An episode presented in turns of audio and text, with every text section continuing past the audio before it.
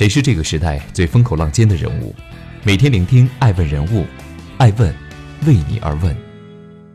Hello，大家好，爱问人物创新创富，爱问帮助创始人成长的创始人办公室，爱问传媒辅佐创始人全球定位传播，爱问资本帮助创始人的新经纪公司投资融资。欢迎大家的守候，今天我们来聊一聊爱问超模刘雯，三年狂赚一点五亿，恐一朝一夕赔干净，她却收获百万点赞。继范思哲之后，二零一九年八月十二日，有网友爆料 c a p r i n 集团的老对手美国轻奢品牌 Coach，在一款 T 恤的图案设计中，将中国香港、中国澳门和中国台湾列为国家。此外，在 Coach 官网的按国家查找一栏中。香港、澳门和台湾被列为独立国家。事发当日上午十点五十三，上个月刚刚官宣成为 Coach 全新代言人的刘雯发表微博向公众道歉。任何时候，中国主权和领土完整神圣不可侵犯。由于我选择品牌的不严谨，给大家带来了伤害，在这里我向大家道歉。我热爱我的祖国，坚决维护中国的主权。刘雯用一封五行字的律师声明结束了与 Coach 的合作。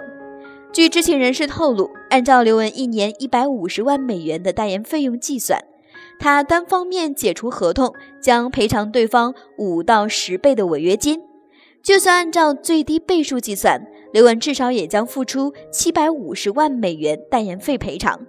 此外，再加上奖金一点零五亿人民币后，刘雯或将支付超出一点六亿人民币的天价违约金。风险虽然巨大，但无论如何，刘雯已经胜利一大半。她不仅在微博上收获了一百万点赞，还得到不少重量级公众人物的声援和支持。导演刘启龙更是亲自发文力挺，呼吁全国人民一起出面帮助刘雯打官司。三十一岁的刘雯早已不是当初那个小镇姑娘了。欢迎继续聆听《守候》，爱问人物，创新创富，追踪热点动态，挖掘创富故事。爱问每日人物带您探索商业新知。一手烂牌如何打出王炸？一次，粉丝在路上遇到刘雯，问她是不是刘雯，她羞涩的像一个小女生：“我不是刘雯，我是刘雯的表姐。”我会帮你转告她，你很喜欢她。从此以后，刘雯就被大家叫做大表姐。刘雯的微博简介这样写着：“本是个微不足道的人，不小心陷入了时尚的大舞台，自己还是微不足道的自己，承载了大家太多的关心。”的确，如今的刘雯三年狂赚一点五亿。可在一九八八年，刘雯出生于湖南永州一个普通到不能再普通的工人家庭。小时候的刘雯家境普通，长相普通，还有些驼背，唯一的特点就是骨骼惊奇，立正站直，能比身边的男生还高出一个头。正值青春期那年，刘雯身边的小姐妹人手一台笔记本电脑，可她实在不好意思朝工资微薄的父母张嘴要这个钱。一次偶然的机会。刘雯参加了新丝路模特大赛湖南赛区永州分赛区的比赛，并获得冠军。奖品之一是一台笔记本电脑。比赛中，这个小镇姑娘像是开了挂，一举夺得冠军。刘雯抱着轻而易举拿来的笔记本电脑，满心满眼都是憧憬：我是不是真能当模特？十七岁的年纪，初生牛犊不怕虎。可这种天真烂漫的自信和懵懵懂懂的闯劲是一把无形的双刃剑。夺冠后的刘雯前往海南三亚参加新丝路总决赛，然而幸运没再次降临。这一次，刘雯彻底落败。多年以后，在采访中谈起这段经历，还能从语气中感受到他的遗憾和不甘心。念我名字没有得奖，下了台就哭得稀里哗啦，衣服也不脱，就在那儿开始哭，擦干眼泪。虽然回去念书也是条退路，可刘雯这个人似乎生来有股子不服输的劲儿。为什么上次能行，这次不行？回看这位小镇姑娘的超模养成史，通篇感觉就给人仨字儿：不甘心。只要不赢，就是不甘心。这支撑着刘雯越挫越勇。二零一五年，十七岁的刘雯不顾家人劝阻，来到北京，正式开启了自己的职业模特生涯。品尝过成功，也流过失败的眼泪，她变得谨慎起来。可真正难挨的还在后面。虽然都裹着羽绒服，但人家里面穿的是那种紧身的裙子，我里面穿了身毛衣。从小县城里出来的十七岁的刘雯，甚至不知道大城市的女孩冬天是不能怕冷的。来北京的第一次面试，在一群光鲜亮丽的女孩中间，土里土气、身材大只，只因穿着毛衣显得极其臃肿的刘雯，看起来非常不合群。模特的职业定位归类于美女经济，即凡是被用来诠释企业产品文化或品牌形象的人，都笼罩在模特的光环下。而模特通常是必须拥有令人赏心悦目的外表，并迎合主流群体或某些权威群体的审美观。这个圈子无时无刻都在对女孩们的外表评头论足。他们说刘雯长得丑，说她台不差。刘雯不甘心，她开始不停地健身。控制住饮食，把身材比例练到完美。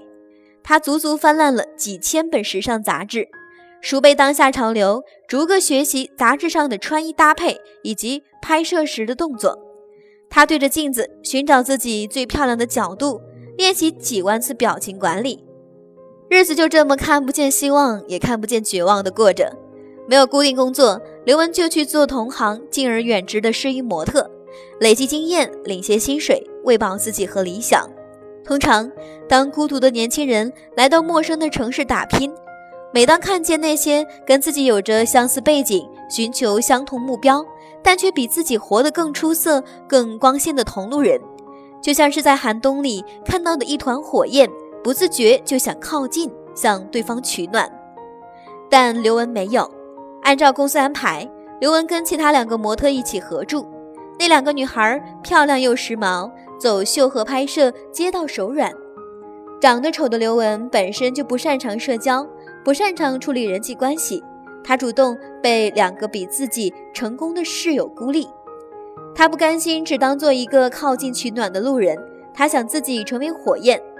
刘雯曾说，他很庆幸自己选择了这样一条难挨的路，就像作家刘同说的那句话：“你的孤独虽败犹荣。”否则，我们今天看到的可能只是一个普通的模特，而不是独一无二的刘雯。一年后，专心于磨砺风刀的刘雯被时尚界的大魔头约瑟夫·卡尔发现。初见刘雯，约瑟夫·卡尔激动不已：“我受不了了，我看到了一个巨星！”约瑟夫·卡尔立刻给这个不知名的小女孩拍摄了一组照片，相应的，刘雯得到了登上家人封面的机会。这个不甘心女孩终于时来运转了吗？欢迎继续聆听《守候》，爱问人物，创新创富，追踪热点动态，挖掘创富故事。爱问每日人物带您探索商业新知。十年熬成富一代，听了贵人约瑟夫·卡尔的建议，刘雯再次背起行囊，孤身一人飞往更大、更陌生的世界，寻求发展机会。纽约，面试官问。What's your advantage？你的优点是什么？刘文回答：Yes。面试官问：What's your opinion on the theme of this catalog？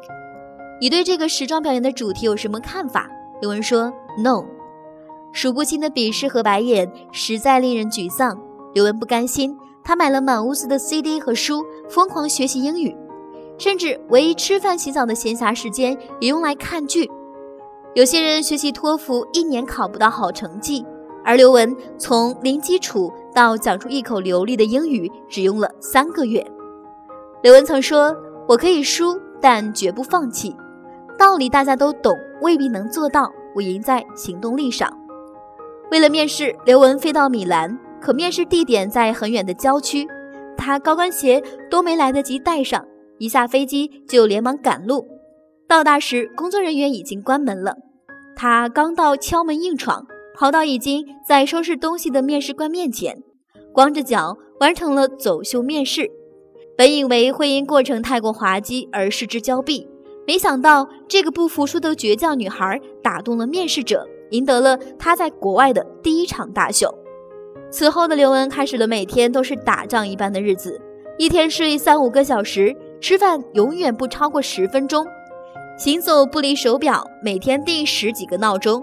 来不及洗头发的时候，矿泉水直接往头上倒。命运决定奖励给这个努力的女孩更多更大的机会。二零零八年，刘雯成为超 A 类模特，于二十多次拍摄，参加 Chanel、马克雅可布、宝格丽、Low、上海滩、杉杉等国内外知名服装品牌，以及奥迪年会、迪奥派对等走秀。同年三月，她登上米兰和巴黎时装周。随后的二零零八年秋冬时装季，她又完成了 Chanel、Jean Paul Gaultier、爱马仕、Maison Martin Margiela 等二十多场走秀。二零零九年，奚梦瑶因参加东方卫视选秀娱乐节目《加油东方天使》而首次出现在大众视野之下，并开启了她的模特生涯。那一年，网友们还不知道何岁为何人。刘雯踩着高跟鞋，踏着练习了千万次的模特步，登上了纽约春夏时装周、巴黎走秀十四场、米兰十三场。那一年的秋冬时装周，刘雯走遍纽约、伦敦、米兰、巴黎，共七十四场大秀，高峰时达到一天走六场，创造了亚洲模特走秀场次最高纪录。同年，刘雯作为首个为 Victoria's Secret 走秀的东亚模特，出现在纽约 T 台。比奚梦瑶早了整整四年，二零一一年到二零一二年，这个曾经被讽刺长相不好的刘雯，连续两年入榜全球最美九十九人。小镇姑娘也终于拿到了属于自己的品牌代言。刘雯与 Calvin Klein、Hugo Boss 以及雅诗兰黛等大牌合作，并以第一个亚裔模特的身份，成为美国化妆品雅诗兰黛全球代言人。二零一三年，刘雯在网站 MDC 上排名第三，居中国模特首位。二零一四年入选 MDC New Supers 全球新超模榜单，成为首位进入 New Supers 榜单的亚裔模特。二零一五年，在福布斯公布的全球最赚钱超模榜单上，以年收入四百五十万美元排行第十四名。二零一六年。以年收入七百万美金与同为维密超模的坎蒂斯·斯瓦内普尔并列为榜单第八。二零一七年，奚梦瑶在维密秀上一摔成名，正式跨入国内影视娱乐圈，发展也向影视明星的风格转变。而刘雯始终坚持着自己的模特事业，毫不动摇。如今的刘雯不再是同学堆里唯独身高鹤立鸡群的没故事的女同学。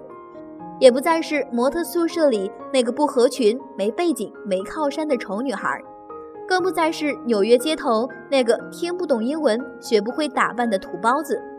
她是维密天使，是中国模特之光，是老佛爷亚洲独宠。回到家乡，她敢为了祖国跟无良品牌硬刚，全国人民力挺，一起出面帮助刘雯打官司。穿梭在国外的奢侈品牌 T 台上。所有外国人看到她都说：“刘雯啊，我知道那个中国模特非常完美。”爱问是我们看商业世界最真实的眼睛，记录时代人物，传播创新精神，探索创富法则。微信搜索“爱问人物”公众号，查看更多有趣又有料的商业故事。